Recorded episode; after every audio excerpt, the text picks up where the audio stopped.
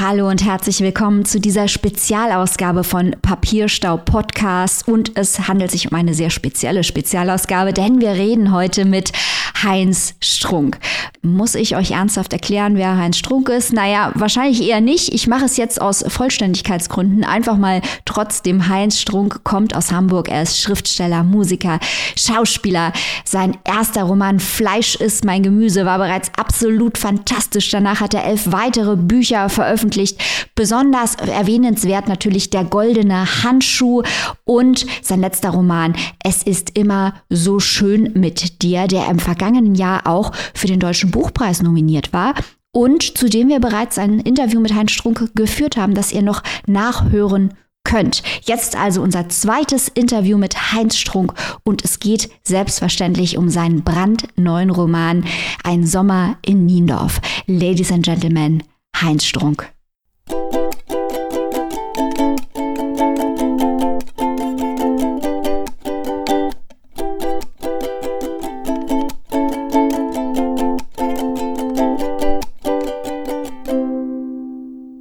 Also wir reden über ein Sommer in Niendorf und das, obwohl Protagonist Roth Podcasts für Zeitverschwendung hält.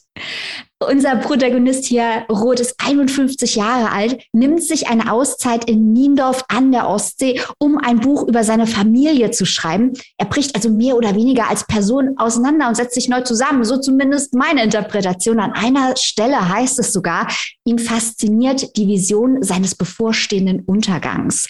Und im Klappentext wird der Widerspruch zwischen bürgerlich und kleinbürgerlich aufgemacht. Aber im Buch scheint es so, dass Roths bisheriges Leben ihn nicht glücklich gemacht hat und er in der Vergangenheit nach Antworten sucht, dann aber vollkommen unironisch nach dem kleinen bürgerlichen Glück Ausschau hält. Jetzt kommt die Frage, ich möchte nämlich Bezug nehmen auf unser letztes Gespräch. Da haben wir beide festgestellt, dass wir Michelle Welbeck sehr gerne mögen. Und unser beider Lieblingsbuch von Welbeck ist Karte und Gebiet, das ungewöhnlichste Buch von Welbeck. Ist der Sommer in Niendorf das ungewöhnlichste Buch von Heinz Strunk und quasi ihr Karte und Gebiet? Das äh, ist immer so eine Sache. Reich Ranitzky hat treffenderweise mal das so formuliert, dass Autoren tunlichst nicht ihre eigenen Bücher interpretieren sollten und da auch gar nicht so viel drüber sagen, sondern das den, äh, der Literaturkritik überlassen. Ich äh, musste mich jetzt gerade darüber aufklären lassen, dass es doch, äh, dass es doch gewisse Ähnlichkeiten mit äh, Tod in Venedig gäbe. Das habe ich allerdings äh, vor 25 Jahren gelesen und kann mich kaum noch dran erinnern. Und ob man später nach meinem Ableben in Sommer in Niendorf als mein Kartongebiet einordnen wird, das weiß ich nicht. Das, ähm, da lasse ich mich, beziehungsweise ich lasse mich den ja nicht mehr überraschen, weil ich den ja schon tot bin. Aber ähm, naja, und so weiter.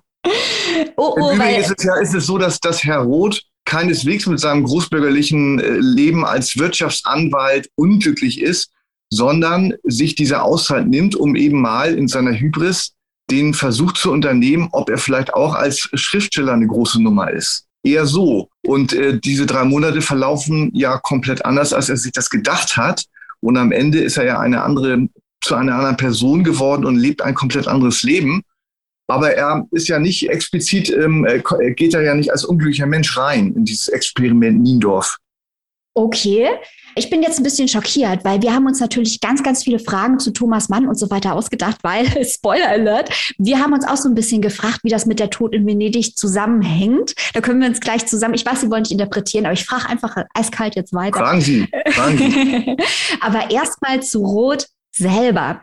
Wir haben uns natürlich überlegt, warum heißt der Roth? Wegen Josef Roth, wegen Gerhard Roth. Meine Vermutung, wegen Philip Roth. Ich weiß, Sie mögen Philip Roth, ich mag auch Philip Roth. Und äh, man kann ja einige Parallelen in der Figur von Roth zu einigen Figuren von Philip Roth finden. Ist das jetzt eine Überinterpretation meinerseits oder besteht da auch aus Ihrer Sicht ein Zusammenhang? Tatsächlich ist zum einen, was den Namen betrifft, ich habe da immer so große, also Roth schreibt ja, will über seine Familiengeschichte schreiben, eine offensichtlich bedeutende äh, Familie, die äh, mit den Nazis ko kollaboriert hat, die dann irgendwie einen Niedergang in den 80er, 90er Jahren hatte und quasi mit dem, mit dem Ende der Dynastie irgendwie in den 90er Jahren irgendwie endet und Roth möchte das aufschreiben, bevor es dem Orkus des Vergessens einheimfällt. Und ich hätte mir jetzt irgendwie, ich hatte überlegt, ob ich einen, einen adligen Namen nehme. Und da habe ich aber davon Abstand genommen, weil mir das zu Überkantititel erschien. Und ich fand den Namen Rot mit TH eigentlich ganz gut. Irgendwie, ich fand das einen passenden Namen für das, was diese Familie sein soll. Und äh, natürlich bin ich ein großer Fan, wer ist es nicht, von Philip Ross, aber den Grund, dass ich das deswegen äh, benutzt habe, der ist nicht zutreffend. Schade, ich hatte mich so und, und, äh, und, und, äh, und den anderen, Josef Roth war es nicht, den habe ich, genau. auch nicht- den hab ich auch nicht im Hinterkopf gehabt. Ich habe von, was habe ich denn von dem gelesen? Hiob, glaube ich, heißt das Buch, nicht wahr? Mhm. Ähm, nee, aber sonst äh, ist mir der auch viel zu, ähm, ich kenne ihn f- nicht genug und es kann natürlich sein, im, also wenn wir jetzt ins äh, Psychologisieren kämen, dass im Unterbewusst irgendwas eingesickert ist, aber im wachen Bewusstsein jedenfalls nicht. Ach schade, ich hatte mich so gefreut, weil der Bruder Ah. dann ja auch noch Philipp heißt. Und ich dachte, ich bin da was auf der Spur. muss ich sich ja ständig enttäuschen. Das ist ja eine einzige Augen der Enttäuschung. Tut mir leid. Roth, äh, unser Protagonist hier, ist ja seit einem Jahr geschieden und seine Ex-Frau Stefanie hat zu Gott gefunden, was, ohne hier zu viel spoilern zu wollen, äh, bei Roth Aggressionen weckt. Seine 20-jährige Tochter Fiona ist vollkommen missraten aus seiner Sicht. Wir hatten auch letztes Mal schon über Religion gesprochen und ihre Schwierigkeiten äh, mit der Religion. Äh, was mich hier interessiert hat, ist, dass natürlich Stefanie problematisch ist, aber Roth derjenige ist, der die Beherrschung verliert. Welchen Hintergrund hat diese spezielle Episode im Buch? Naja, es leitet also diese, das, also er ist ja eigentlich in den Vorsatz dahin gefahren, zu überhaupt niemandem Kontakt aufzunehmen. Dann äh, meldet sich seine Tochter bei ihm und dann fährt er zurück in seine Heimat, die wird ja nicht genannt. Wahrscheinlich ist es Hamburg, man weiß es aber nicht genau. Und äh, trifft sich mit der Frau, mit der er gar nichts mehr anfangen kann und die ihm offensichtlich finanziell komplett ausgezogen hat durch die Scheidung. Und er provoziert und provoziert und provoziert diese Frau, ist auch schon ziemlich angetrunken. Und dann, ganz am Ende, keilt sie zurück in einer Art und Weise, mit der er nicht gerechnet hat. Und dann, äh, wie man so sagt, rutscht ihm die Hand aus. Also er ist eigentlich irgendwie schuld an dieser Eskalation, weil er ja irgendwie ständig irgendwie alles, alles, woran sie glaubt, in Frage stellt und das auch auf eine ziemlich polemische Art und Weise, also ihr gesamten Glauben. Und irgendwann sagt sie, sagt sie dann sinngemäß, dich soll der Teufel holen, verdirb. Und dann äh, haut er ihr eine rein, beziehungsweise mit der flachen Hand ins Gesicht und bereut es auch sofort, aber geschehen ist geschehen.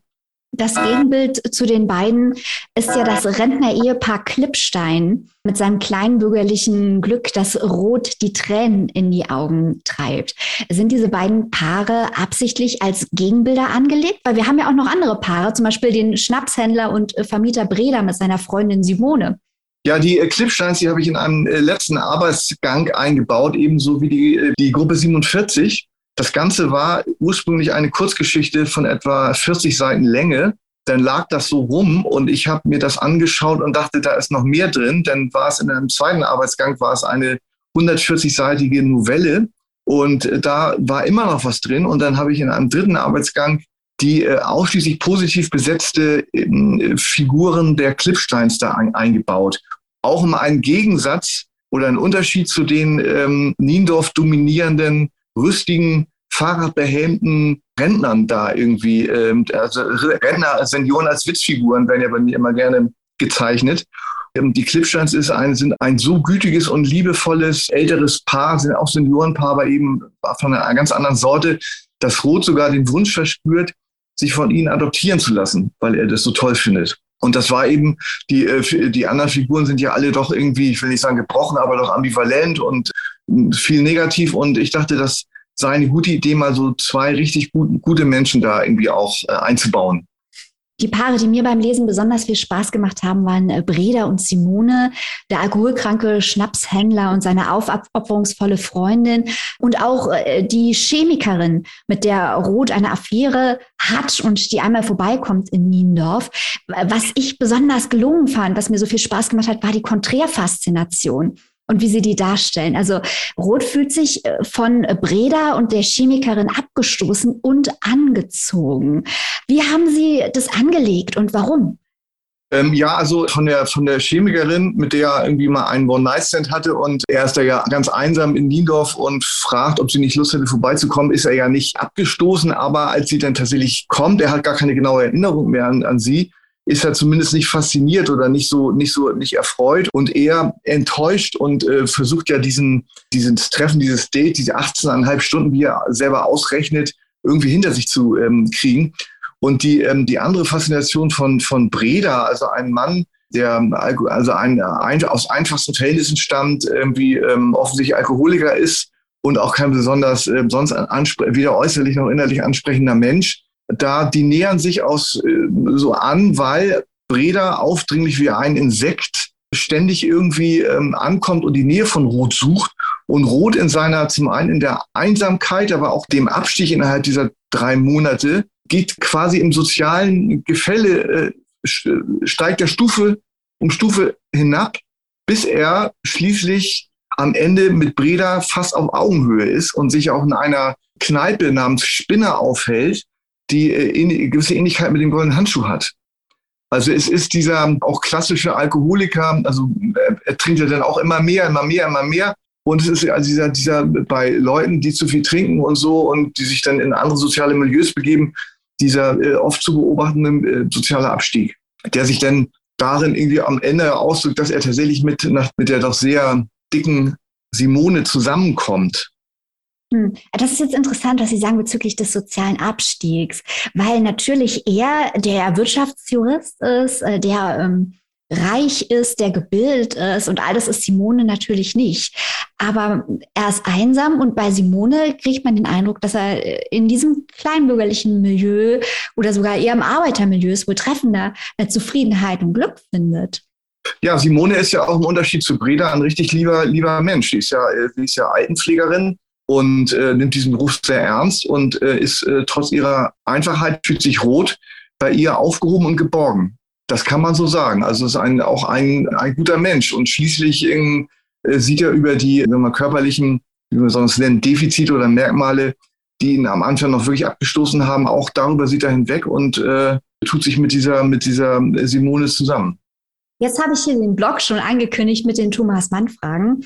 Und ich kann vorweg sagen, Sie sind nicht der Einzige, der sich schwer tut mit dem Vergleich zum Tod in Venedig. Robin und ich haben im Vorfeld schwer gerätselt, wo die Parallelen liegen. Ich bin jetzt sehr beruhigt, dass Sie die auch nicht in dem Ausmaß sehen, wie es in der Verlagsankündigung ja. ausgeführt wird.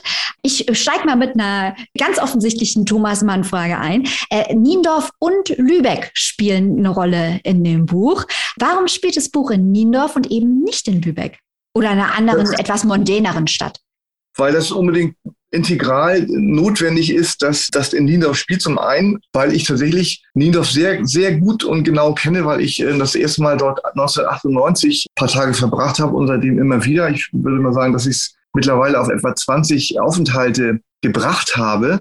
Denn ist das ganz, äh, ganz entscheidend, dass äh, in Niendorf 1953 die zehnte Tagung der Gruppe 47 stattgefunden hat dass es für Roth ähm, gewinnt immer mehr an Bedeutung, weil er sich ja selber auch als Schriftsteller sieht und, äh, und nun irgendwie auch über die Gruppe 47 und insgesamt die Schwierigkeiten und die Quälereien des Schriftstellerberufs äh, immer mehr nachzudenken beginnt, gerade weil er ja auch irgendwie, weil es ihm kein glatter Durchmarsch ist, sondern er, er scheitert.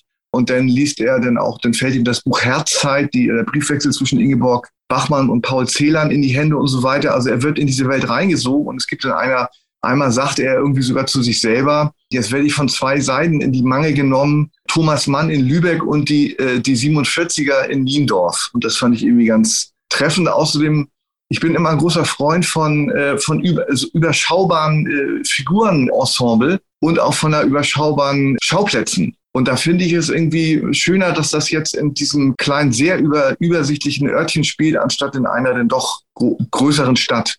Und außerdem wäre das all, all das, also ganz vieles, was, was in, in Niendorf äh, ihm widerfährt, auch die Gestalt von Breda, der irgendwie neben Roth die zweite Hauptfigur ähm, ist. Breda wäre in Lübeck gar nicht, äh, der würde gar nicht so funktionieren. Der würde gar nicht seine, gar nicht seine diabolische oder sonstige seine, seine Kraft entfalten. Also ich halte es für entscheidend, dass es in Niendorf spielt. Oder in einem, von mir aus auch in einem anderen Örtchen an der, an der Ostsee, aber Niendorf ist eben wie gesagt, mit den 47ern, mit, den, mit der Gruppe 47. Und da ich das so gut kenne, war das eben naheliegend, das dort spielen zu lassen. Oh, jetzt habe ich noch eine Frage zur Gruppe 47, aber erst noch mal zu dem Diabolischen, was Sie gerade sagten.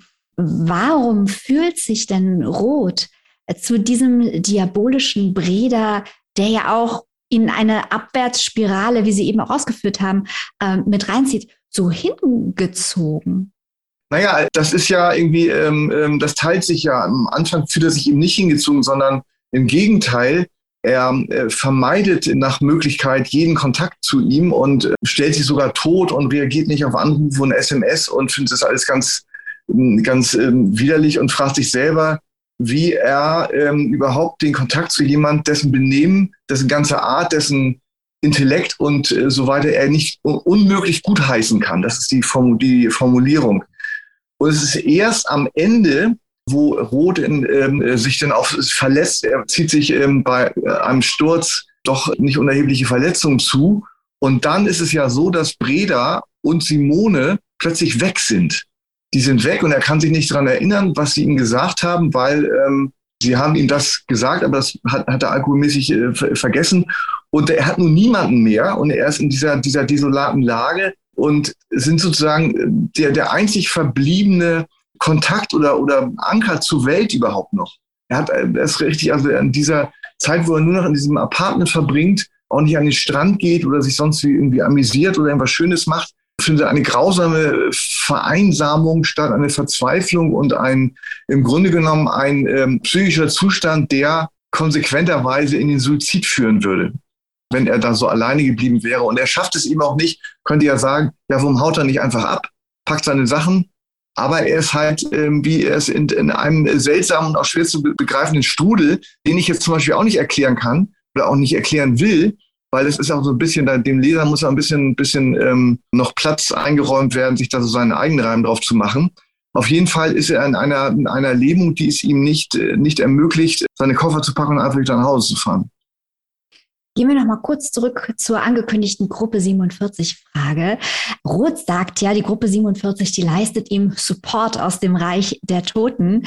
Fritz J. Radatz hat allerdings über die Gruppe 47 gesagt, die seien ein Bündnis zum Saufen und Vögeln gewesen. Mir hat der Gegensatz hier so gut gefallen, äh, wegen zwischen Anspruch und Wirklichkeit, zwischen Aura und Realität. Ich war ja auch nicht dabei, aber sehr amüsant, was Herr Radatz hier zum Besten gibt.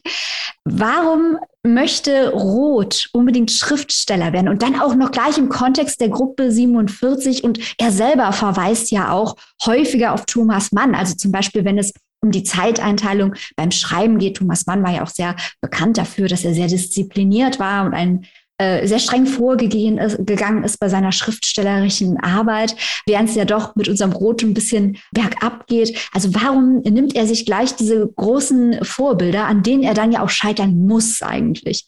Naja, Roth ist jemand, der jetzt nochmal sich nicht äh, Sebastian Fitzek ähm, äh, äh das ist auch besser so, das, also das fordere ich auch nicht. Äh, äh, denke ich mal, also in seiner, in seiner, in allgemein hat ja, hat ja, wenn er, als er anreist, hat er ein sehr ausgeprägtes Selbstbewusstsein und äh, ordnet sich ja äh, ein irgendwie äh, unter den oberen 10.000 und denkt eben auch, er wird ja eines Besseren belehrt, aber er denkt eben auch, dass er auch als Schriftsteller sicher, wenn, dann äh, würde er auch in der Oberliga spielen in der Champions League und nicht irgendwie ähm, als Gebrauchsunterhaltungsautor. Außerdem ist das Thema, von dem er auch überzeugt ist, dass es große Wellen schlagen wird, nämlich seine Familiengeschichte, ist ja auch irgendwie ein Stoff, wo er glaubt, da, da wartet die äh, quasi die Weltöffentlichkeit drauf, dass das jetzt endlich mal äh, vernünftig aufgeschrieben wird.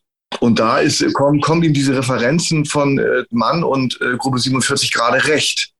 Und die, äh, äh, ob die Gruppe 47 nur eine, eine Sauf- und, und Sexgemeinschaft in Wahrheit gewesen ist, äh, wir kennen alle die Tagebücher von, von äh, Fritze Radatz und so und die darin enthaltenen äh, auch äh, Indiskretionen und so weiter und so fort. Also ich würde mal sagen, die Wahrheit hat womöglich in der Mitte gelegen. Aber ähm, dass es jetzt ausschließlich darum gegangen, gegangen ist, das, äh, das glaube ich nicht. Haben Sie denn ein besonderes Verhältnis zu Thomas Mann oder steht er so ein bisschen Pass für die deutschen Großschriftsteller, mit denen sich Roth hier vergleichen will? Ja, ich habe äh, ich tatsächlich ein, ähm, ein großes äh, Projekt vor. Also ich, ich bin tatsächlich mit, äh, ich äh, lese keine Blauwale mehr, habe ich noch nie, noch nie gemacht. Also Blauwale Bücher plus minus 1000 Seiten. Ich habe jetzt allerdings äh, unlängst den Zauberberg mir vorgenommen weil das nächste große Romanprojekt wird heißen Zauberberg 2 und wird 2024 erscheinen, nämlich genau 100 Jahre nach Erscheinen von Zauberberg 1. Und besonders äh, froh und glücklich bin ich jetzt schon über die Schrifttype, die nämlich äh, die von Terminator 2 sein wird. Also Zauberberg 2 von Heinz Strunk in der Schrifttype von Terminator, will ich sagen, mehr geht nicht. Nee, der Nobelpreis wartet schon. Na, das, das nicht. Also wird natürlich auch nicht so. Also ich äh, schreibe ja bekanntermaßen, ähm, haben meine Romane ja immer in ihrem begrenzten Umfang, aber aus, aus guten und nicht aus schlechten Gründen. Also ich äh, will so eine, tatsächlich, also das, die, das ist, die Idee ist vielleicht auch durchziehen und das Buch wird auch erscheinen und äh, genauso wie ich es eben beschrieben habe, das ist jetzt kein müder Witz zum Ende hin oder so. Das mache ich. Ich war jetzt offen gestanden unsicher, aber, aber das, nee, klingt, das klingt super äh, spannend. Ja, ja, und äh, das wird, mein, meins wird nicht in Davos spielen oder so, sondern in der Ost, äh, in der ostdeutschen Pampa in der Nähe der polnischen Grenze. Und äh, okay. äh, es, ähm, ich muss jetzt allerdings äh, zu den Recherchezwecken muss ich, und das wird mir schwer fallen, selber mal in so Sanatorien gehen und mich mal mit dem Klinikalltag da so beschäftigen, beziehungsweise das muss man ja, muss man ja mal mitgemacht haben. Ich war, ich war noch nie in einem Sanatorium, deswegen, deswegen weiß ich nicht, wie das da ist. Naja, aber das ist ja Zukunftsmusik, das ist jetzt ja gar nicht Thema. Nur, nur so nebenbei, weil sie dann nach Thomas Mann fragten. Doch, doch, doch, bitte mehr von diesen Abschweifungen. Das ist hochinteressant. Wir möchten gerne wissen, was alles noch kommt. Das ist spannend. Noch eine Frage zum Inhalt, weil ich wollte nämlich auch noch, ach, das ziehe ich jetzt einfach vor, weil wir schon über die Zukunft sprechen. Ähm, als wir letztes Mal gesprochen haben, sagten Sie, wenn jemand, es ist immer so schön mit dir liest, wenn genug Leute das lesen, dann schreiben Sie in Teil 2. Ich würde mal sagen, man könnte ganz vorsichtig formulieren, dass durchaus genug Leute dieses Buch gelesen haben und dass es genug Anklang gefunden hat. Ich hoffe, das wird auch mit dem Sommer in Niendorf so sein. Aber jetzt muss ich natürlich auch nachhaken, wo ist Teil 2 von Es ist immer so schön mit dir? Wann kommt der? Das habe ich tatsächlich damals gesagt, da kann ich mich nicht dran erinnern. Also es ist so, dass ich jetzt als nächstes kommt ein Erzählungsband im kommenden Jahr. Und da werden viele, sagen wir mal, ich nenne es mal Beziehungsminiaturen, werden da, ähm, da stattfinden. Aber irgendwie, ob ich nochmal einen, ich finde es sowieso, ich finde es eigentlich nicht gut, seriell zu schreiben. Ich würde auch nicht auf die Idee kommen, ein zweites Fleisch ist mein Gemüse oder mir jetzt irgendwie Jürgen Bartsch als nächsten Serienmörder vorzunehmen. Das finde ich irgendwie langweilig. Das ist ja auch das Schöne, was vielleicht meine, meine Art zu schreiben ausmacht, dass ich mir immer neue Stoffe suche, auch auf die Gefahren, dass das dann scheitert weil man weiß ja mal wirklich nie, ob das, äh, ob das irgendwie ins ähm, Nagel auf den Kopf trifft und so. Deswegen also so ein ganzer Roman, ich wüsste auch gar nicht, wie man das jetzt fortsetzen sollte. Aber jetzt eher in, in so einer Erzählungsform, also von 10 bis 40 Seiten so werden die sein. Und vielleicht komme ich noch mal irgendwie auf eine, auf eine durchschlagende Idee, nochmal ein Buch zu schreiben. Also ich lese es gerade von, von, äh, von John Updike, Rabbit in Ruhe. Ist ja auch wieder fantastisch. Und der hat ja über Ehen, äh, das ist ja sein großes Thema, kann ich mir auch vorstellen, obwohl ich war zwar nie verheiratet, aber da, da könnte ich mir, macht nichts. Das äh, würde nichts, nichts ausmachen. Aber ähm, ein zweites, also so eine, so eine Fortsetzung kann ich mir tatsächlich nicht vorstellen. Die Kurzgeschichten, die klingen auf jeden Fall schon mal spannend und so viele Projekte in der Pipeline. Das ist super. Ich komme noch einmal ganz kurz nach unserer kleinen Abschweifung auf einen Sommer in Niendorf zurück und auf den Autounfall mit dem Westenmann. Äh, Rot fährt Auto im betrunkenen Zustand und trifft oder auch nicht. Ich war mir nicht ganz sicher, ob das wirklich passiert oder ob das quasi so eine Alkoholwahnvorstellung ist von Rot. Einen äh, Mann, den er bei einem Unfall verletzt und er wird dafür nie zur Verantwortung gezogen. Welche Bewandtnis hat es mit dieser kleinen Episode, die wie so eine Zäsur im Roman steht? Naja, die markiert, äh, die markiert den, äh, den Abstieg und die großen Ängste und Paranoia und Zustände, in die Rot gerät, weil er ja, er ist ja Unfallverursacher, betrunken und äh, es könnte sogar sein, dass dieser Mann bei diesem Unfall in der Nacht passiert zu Tode gekommen ist. Er liest verzweifelt in Zeitungen und versucht da irgendwas rauszukriegen, aber es ist nicht zu erfahren. Er rechnet aber damit, dass die Polizei mit den Kameras und Forensikern und Ermittlungsmethoden eines Tages und nicht allzu langer Zeit bei ihm vor der Tür steht. Und da das, äh, diese Vorstellung lastet sehr auf ihm. Und dann, dass er dann quasi auch noch als, als ähm, zumindest irgendwie, äh, wie, wie heißt das, nicht Totschlag, aber, aber ähm, tödliche Dingsbums da irgendwie auf jeden Fall noch in, in den Knast wandert.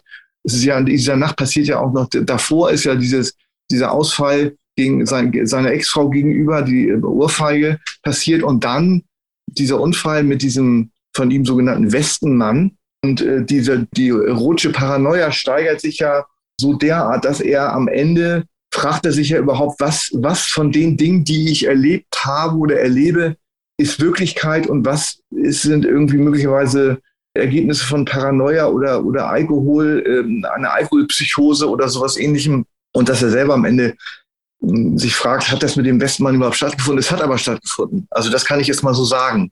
Das ist jetzt irgendwie keine, äh, keine Halluzination oder kein Traum, sondern das äh, ist wirklich, und das soll ähm, in dem Buch, hat das insofern auch eine Wichtigkeit, weil das, wie gesagt, da, das reißt ihn so aus der Verankerung.